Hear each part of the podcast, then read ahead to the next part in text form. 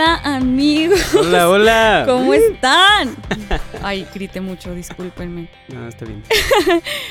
Aquí estamos otra vez en un nuevo episodio. Hilary Terrazas. Y Luis Diego Carranza. En el episodio Seis, Seis de de- Prisma. buscando respuestas. No Yes. buscando dudas, no, No resolviendo dudas. No. Buscando respuestas. Cuestionándonos un poco. Bienvenidos amigos a un episodio más. Y pues bueno, episodio 6. Aquí, sacando preguntillas y sacando diferentes temas. Em, ¿Cómo estás, Hilary? Muy bien, vengo medio friqueada. de, de, me, me, me vine manejando, ¿no? Luis Diego tiene este un, un estudio de grabación Ah, aquí sí. en su casa. Entonces me vine manejando, pero no manejo muy bien, entonces terminé llorando. No, no. me puse muy, muy nerviosa. Es un, la neta es un miedo que tengo muy grande, el manejar. No sé, pero, o sea, me da miedo lastimar como, lastimarme a mí o provocar un Mm. accidente Sí, o sí. lastimar a otros. Entonces es, es un rollo, tipo, ahí vamos, bajándole al miedo, subiéndole al éxito. No, no es cierto. Eh. Bajándole al miedo más que al éxito, pero, este, pero sí. ¿Y eh, cuánto tiempo llevas aprendiendo a manejar, Gil? No, no llevo nada. O sea, bueno, sí llevo rato, qué mentira. Pero agarró el carro como tres veces y Mm, luego lo ya. dejo un mes y luego lo vuelvo a agarrar y luego sí, lo sí. dejo otros meses. O sea, con esto de la pandemia valí tostada, ya nunca agarré casi el carro, Porque pero ya este, este año me propuse a que tengo que manejar. Eso, nice. Y cuando dices que sientes miedo, em, y es este miedo de lastimarte a ti misma y lastimar a otras personas en el carro, la verdad es algo medio legítimo, porque si te pones a pensar, estos carros, o sea, pues todos los carros van rápido, son objetos pesados Ay, aquí de metal. Y- aparte en Monterrey, exactamente. Em, pero por otro lado piensas, oye, pues mucha gente aprende a manejar, o sea, mucha Sí. gente sabe manejar y maneja sin problema, pero entonces no sé, o sea, es como, em, habrá cierta parte racional y cierta parte como irracional en, en ese miedo. ¿Qué piensas? Yo creo que en lo irracional a qué te refieres? Como, bueno, o sea, el miedo es más bien, o sea, irracional, me refiero a que hay cosas como que no tienen que ver con un razonamiento, una lógica, sino simple. Es como, por ejemplo, yo cuando era niño, me acuerdo, tenía miedo a que, o sea, yo me dormía en las noches y me daba miedo que eh, las cucarachitas pequeñas. ¿sí las Ay, no. O sea, yo tenía miedo, No, yo vivía no con un miedo. Que esa, una de esas cucarachas se me metiera por la nariz. Ah. O sea, ese era mi miedo, porque yo sentía, yo, yo de niño, en la mente de Luis Diego de 8 años, así decía, me voy a morir. Si las cucarachas entran por mis narices, o sea, por mi nariz, me van a matar. Entonces- Tiene todo el sentido del mundo. Sí, tiene yo todo el no sentido del juzgo mundo. tu pensamiento. Yo no Sin lo embargo, juzgo. o sea, ¿a poco no es medio ilógico? Pues, porque, ¿qué pasa? Pues, creo que a ningún ser humano le ha pasado eso. Ajá. Porque las cucarachas creo que no tienen, no sé, no sé. la no curiosidad de entrar a nuestra nariz. Y aparte, pues te darías cuenta antes, eh, o sea, lo sentirías en tu cara o así, ¿no? O sea, Ay, no sé. entonces hay cierta parte irracional de ese miedo, ¿no? Comparto tu miedo porque la otra noche, la otra noche, este, salió un cucaracho así en el cuarto de mi hermana. O sea, me quedé despierta como tres, o sea, yo ya me iba a dormir, pero me quedé despierta más tiempo porque me daba miedo irme a dormir y que apareciera una cucaracha en mi cuarto o que se subiera a mi cama. Y tengo mugres 21 años, o sea, es ilógica mi, como, mi miedo hasta cierto punto porque dije, a ver, ya, vete a dormir, mañana tienes clase, como tienes trabajo, a mimir. Y ya como, me, ya dejé ir ese miedo de que, y- o bueno, no lo dejé ir, pero me aguanté y me fui a dormir como esperando a que, eventualmente no, ent- a que eventualmente uno- no llegara ningún Y luego, digo, yo tengo, tengo 28 años, entonces, desde que yo empecé a tener ese miedo a los 8 años de edad, 20 años después, jamás me ha sucedido que unas cucarachas se metan por mis narices y me ahoguen. O sea, nu- nu- nunca me ha sucedido eso. Y si hay alguien que le haya sucedido eso, por favor, escríbanos. O por No, favor, no, no, no, no. avísenos, platícanos de su, de su trauma, porque de veras, eso ya probaría que este miedo no era irracional. O sea, si había cierta, cierto peligro real, ¿verdad? Ahora, Sí. Ahora, pero a lo que quiero llegar es esto. O sea, muchas veces las em, emociones tienden a basarse en cosas reales, en, en percepciones reales de, la- de las cosas como son, pero muchas otras veces no. Simplemente son las, las percepciones que tenemos que son limitadas, que son de la mente de un niño de 8 años que Claro. piensa, ah, pues me, van a- me va a asfixiar una cucaracha, pues le tienes miedo a eso. Sí. Pero si el niño supiera, no, no, no va a suceder, no te preocupes. O sea, pues tal vez ese miedo se, se disiparía. Sí. Y eso, así como sucede con el miedo, también sucede con todas las emociones. Tristeza, frustración, Sí, alegría. O sea, que la realidad, la, la verdad de las cosas objetiva, o sea, las cosas como son, muchas veces disipa nuestras emociones, pero muchas otras veces también lo, lo, lo, lo fomenta. O sea, sí, no sé, o sea, entonces es, es interesante, o sea, yo pienso en el ejemplo de alguien que quiere saltar de un paracaídas. Ok. Entonces algo, es algo súper extremo y dices, pues objetivamente lo que estás haciendo, o sea, la realidad de las cosas, estás saltando desde 2000 pies de altura Ay, yo sí con quiero. un montón, sí, con un montón de tela de- delgadita que te está impidiendo que te mueras. O sea, Ajá. entonces si piensas, oye, wow, o sea, hay un montón de cosas que pueden salir mal, hay un montón de riesgos, pues te debería dar miedo, ¿no? Sí. Pero por otro lado, parte de mí dice, ah, está bien chido, quiero hacerlo. O sea, sí, Obvio. me gustaría. Yo salté, hice rappel de un puente, por ejemplo. Y me encantó, o sea, estuvo chidísimo. Pero, pero piensas, oye, o sea, ese es un caso diferente, porque por un lado, o sea, en el caso del miedo, el, la realidad te haría como, en el caso del miedo de las cucarachas, la, la realidad te diría, oye, no tienes que tener ese miedo. Pero en un caso como este, la realidad te diría, no, tenle un poco más de miedo, ¿no? Sí, como, oye, si hay, sí hay riesgos. Exacto. Entonces es bien interesante porque hay cierto dinamismo o cierta, cierta dinámica entre cómo la verdad y la realidad se asocia a las emociones. claro. Pero entonces, ¿qué viene primero, en tu opinión, Hilary? O sea, las emociones y nuestra, como, o sea, nuestra, nuestra decisión emocional, visceral de las cosas, o la, la verdad objetiva de cómo son las cosas, no sé. O sea, sí, o sea ¿qué, Quiero- qué- qué entra primero? ¿Qué tiene más peso? Supongo, o sea, me voy primero. Quiero creer que a lo que yo he vivido, en mi experiencia, a veces viene primero lo emocional, así en caliente, algo a lo que reacciono, algo que me dijeron, algo que pasó, en lo que yo luego lo reacciono con con cierta actitud o con ci- cierta este con ciertos sentimientos, aparte que yo soy un cerillito. Este, yo soy un cerillito, ya más o menos me he como he bajado esa ese fuego que se prende así y he tratado de ser más razonal, o sea, como pensar un poco más y no irme luego, luego a, a atacar o a, o a decir sin pensar antes las cosas, porque pues la he regado muchas veces. Pero así pasa, hay que regarla tantillo. Este, pero sí creo que viene, o sea, al, al momento de que pasa algo, al momento de reaccionar a algo, creo que sí viene a veces lo emocional y creo que a veces incluso tomamos decisiones muy emocionales en lugar de, de pensarlo objetivamente. Sí, y bueno, yo aquí va mi nugget antropológico del día. En que me gusta meter de repente esas cosillas, pero Me antojaron los Ya-. Unos boneless, unos tenders. Uf. Bueno, anoche cené tenders, pero bueno. Yo también. Nice, qué rico. Ay, Eh, bueno, ya perdonen. Sí, no, el nugget se fue por otro lado, pero el nugget verdadero, es cierto. El nugget, hace cuenta que es este tema de, mm, ya, ya hemos hablado un poquito de qué está hecho el hombre, ¿no? O sea, que Sí. es cuerpo, mente, espíritu, todo eso, pero parte del espíritu y de la, del, del, del hombre, es, eh, hemos hablado de estas partes como la voluntad, em, la mente, y también existe otro amiguito que se llama la afectividad, que es esta parte Claro. del hombre que se afecta, por eso se llama afectividad, porque le afectan las cosas a su alrededor. Y eso está bien chido porque cada uno de nosotros tiene una afectividad única. Y esa afectividad está ahí, o sea, antropológicamente hablando, porque es la manera en la que los seres humanos reciben la realidad. La realidad me afecta, las cosas me afectan. Entonces, si alguien me dice, eres feo, pues eso me puede hacer sentir o enojado, o triste, o indiferente, como "Ah, este vato. O puede hacerme sentir triste y decir, ah, soy feo, rayos. No, Guau. Debo de hacer algo. Lloremos. Lloremos. Exacto.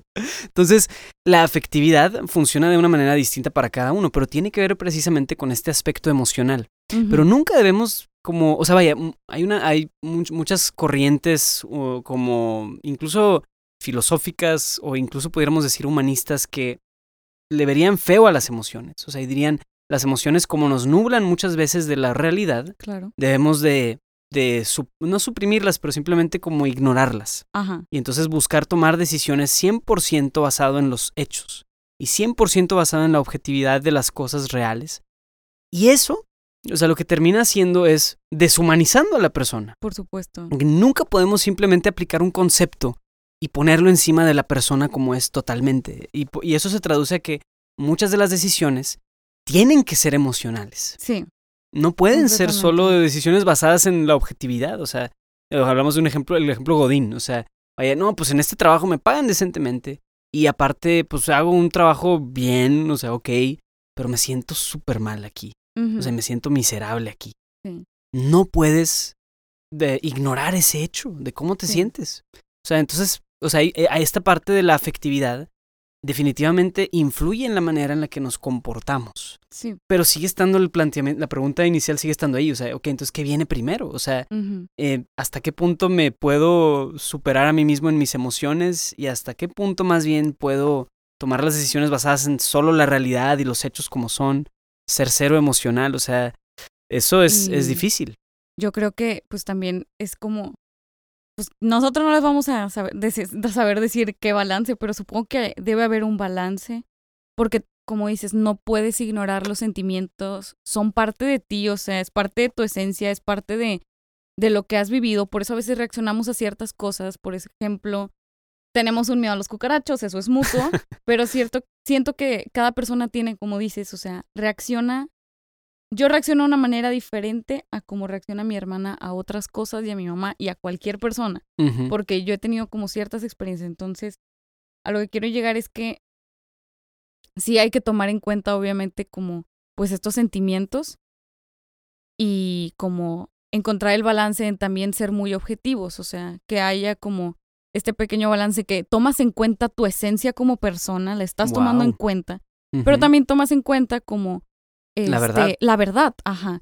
Y, a- y también yo creo que para poder saber esto, saber cómo tomar una decisión, saber este poder llegar a, a conocer pues uno su esencia y, y también o sea, al tomar una decisión o al reaccionar, porque a veces tenemos también impulsos, ¿no? Este, impulsos emocionales así, arranques, pero el al momento de tomar una decisión, como tú dices, este, está la emoción, está la objetividad, tratas de hacer un balance, pero para hacer ese balance también tiene que haber un autoconocimiento de lo que somos, de lo que tenemos. Sí, y es precisamente, o sea, sigue siendo la verdad, Sí, solo es la verdad de mí mismo. sí, O sea, y entonces está la verdad de las cosas como son, pero está la verdad de mí mismo. Entonces, creo que todos esos elementos son los que se armonizan en, en cada persona y se armonizan de maneras bien únicas. O sea, no existe un principio general, una regla general No. de cómo manejar tus emociones y así. O sea, mucho es tus emociones, tu manera, tus decisiones. O sea, yo puedo decir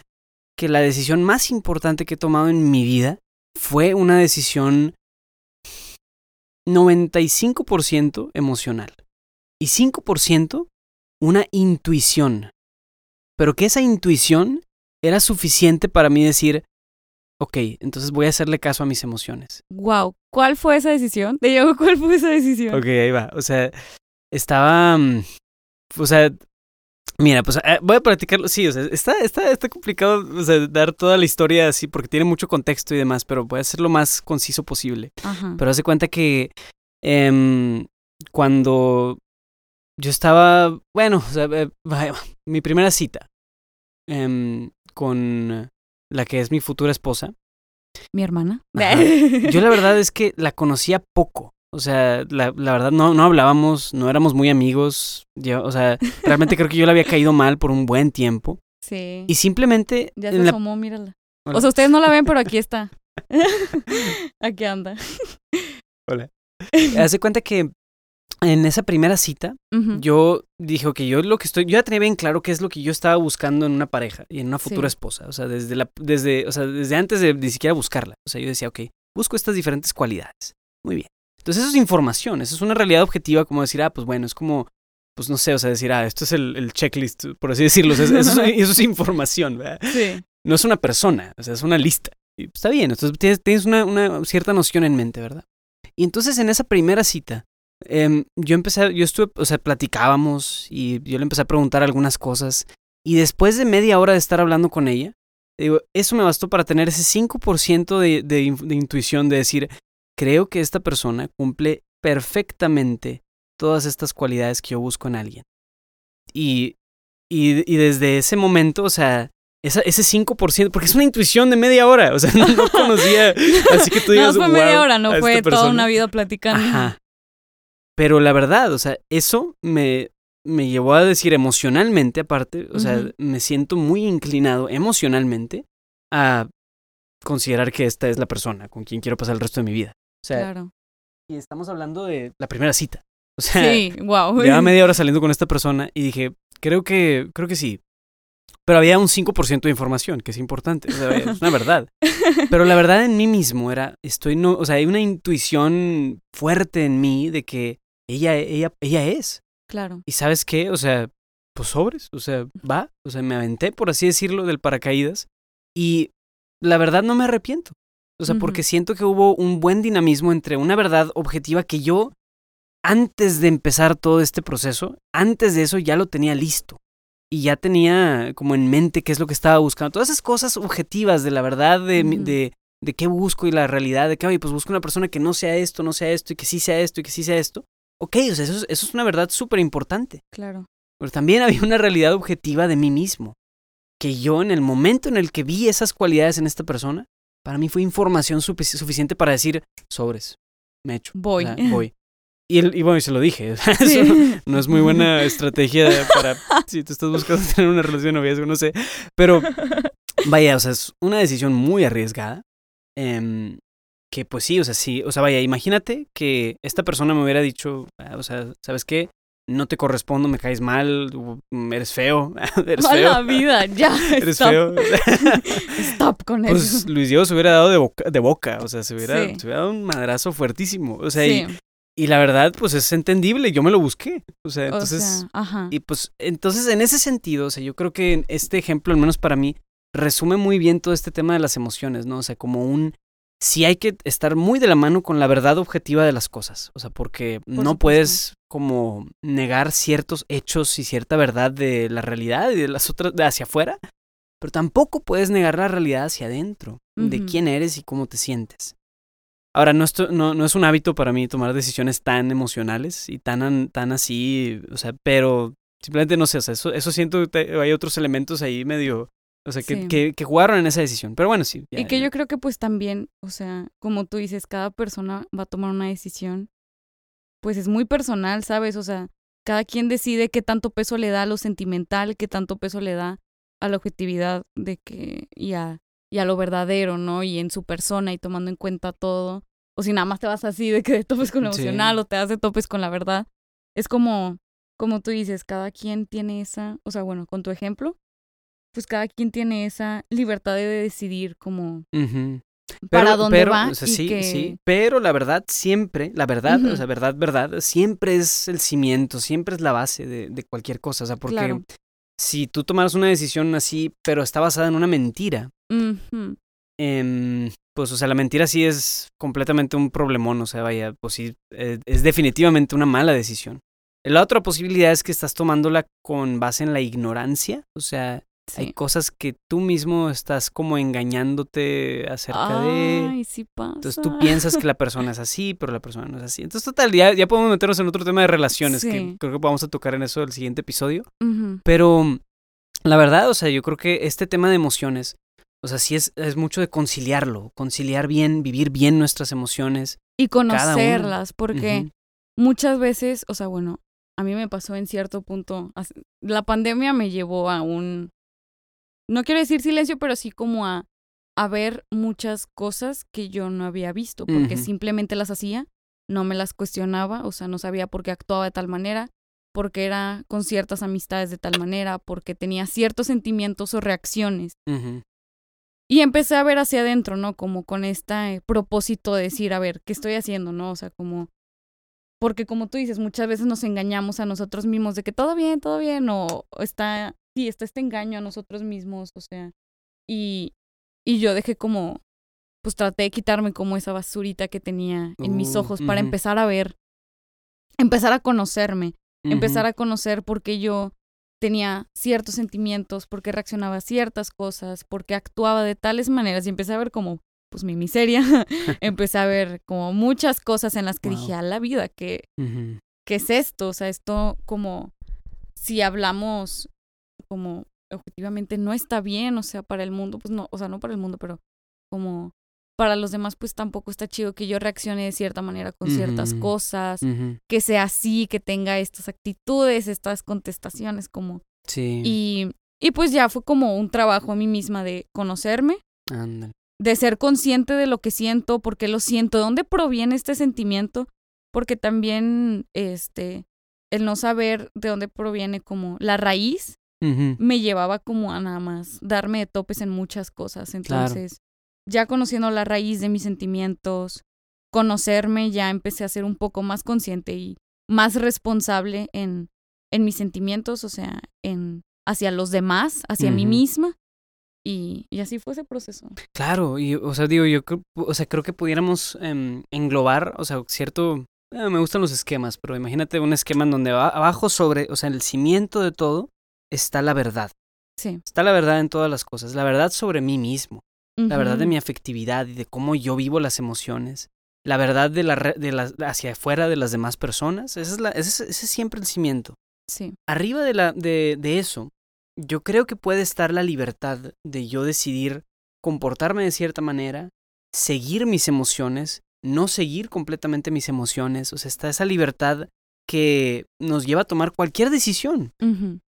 Ahora, las reacciones, emociones y todo esto, yo creo que no, no, pueden, no están en ningún lado de esta pirámide, sino que están en todos lados. O sea, están, por así decirlo, eh, como pintando em, el- todo el esquema en general. O sea, tus, la verdad, la libertad, y pueden estar pintados de azul, de rojo, de verde, o sea, según cada emoción que tú, que tú estés experimentando.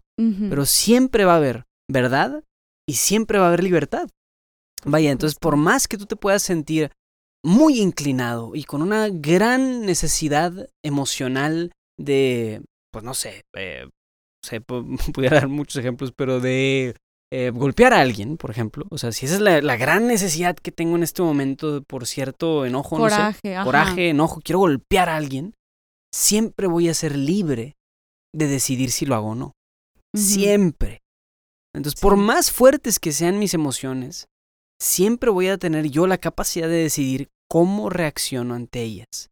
Por más que no decido sobre mis emociones, sí decido cómo reacciono ante ellas. Sí. Entonces creo que eso, eso está bien, porque las emociones pueden tomar un lugar em, como no solamente prioritario, porque muchas veces si se los- le damos ese lugar prioritario, y entonces cuando las emociones dominan completamente y actúo solamente conforme me siento, se hace un desmadre, perdón por la Sí, palabra, pero been se hace, there, done that. se no hace un súper desmadre. Entonces creo que lo chido es cuando tú logras decir, voy a actuar de cierta manera y mis emociones me van a seguir. Sí. Entonces, está, está padre eso, porque entonces ya las emociones yo creo que encuentran su lugar. Mm. Sobre la verdad y sobre mi libertad, ya las emociones siguen. Y siguen y, se, y encuentran un lugar correcto, que no, no se reprimen, sino que se conducen correctamente como deben de conducirse. Fluyen. Sí, fluyen. Y las puedes considerar. O sea, decir, ay, pues sí, o sea, esto, o sea, puedo tomarlo con base un poco en cierta parte de mi emotividad y de mis afectos. Pero nunca desvinculado a la verdad. Entonces, sí, no sé, yo creo que está, está chido para, para englobar este episodio. Ujú. Entonces, ¿qué, si volviéramos a la pregunta inicial, ¿qué viene primero? Yo creo que siempre viene primero la libertad y la verdad de las cosas. Y las emociones encuentran su cauce en ese flujo de cosas y de la vida, no sé. Sí, Sí, ¿suena bien? suena bien. Muy bien amigos, pues esperamos que hayan disfrutado este episodio. Nos vemos la próxima semana. Adiós.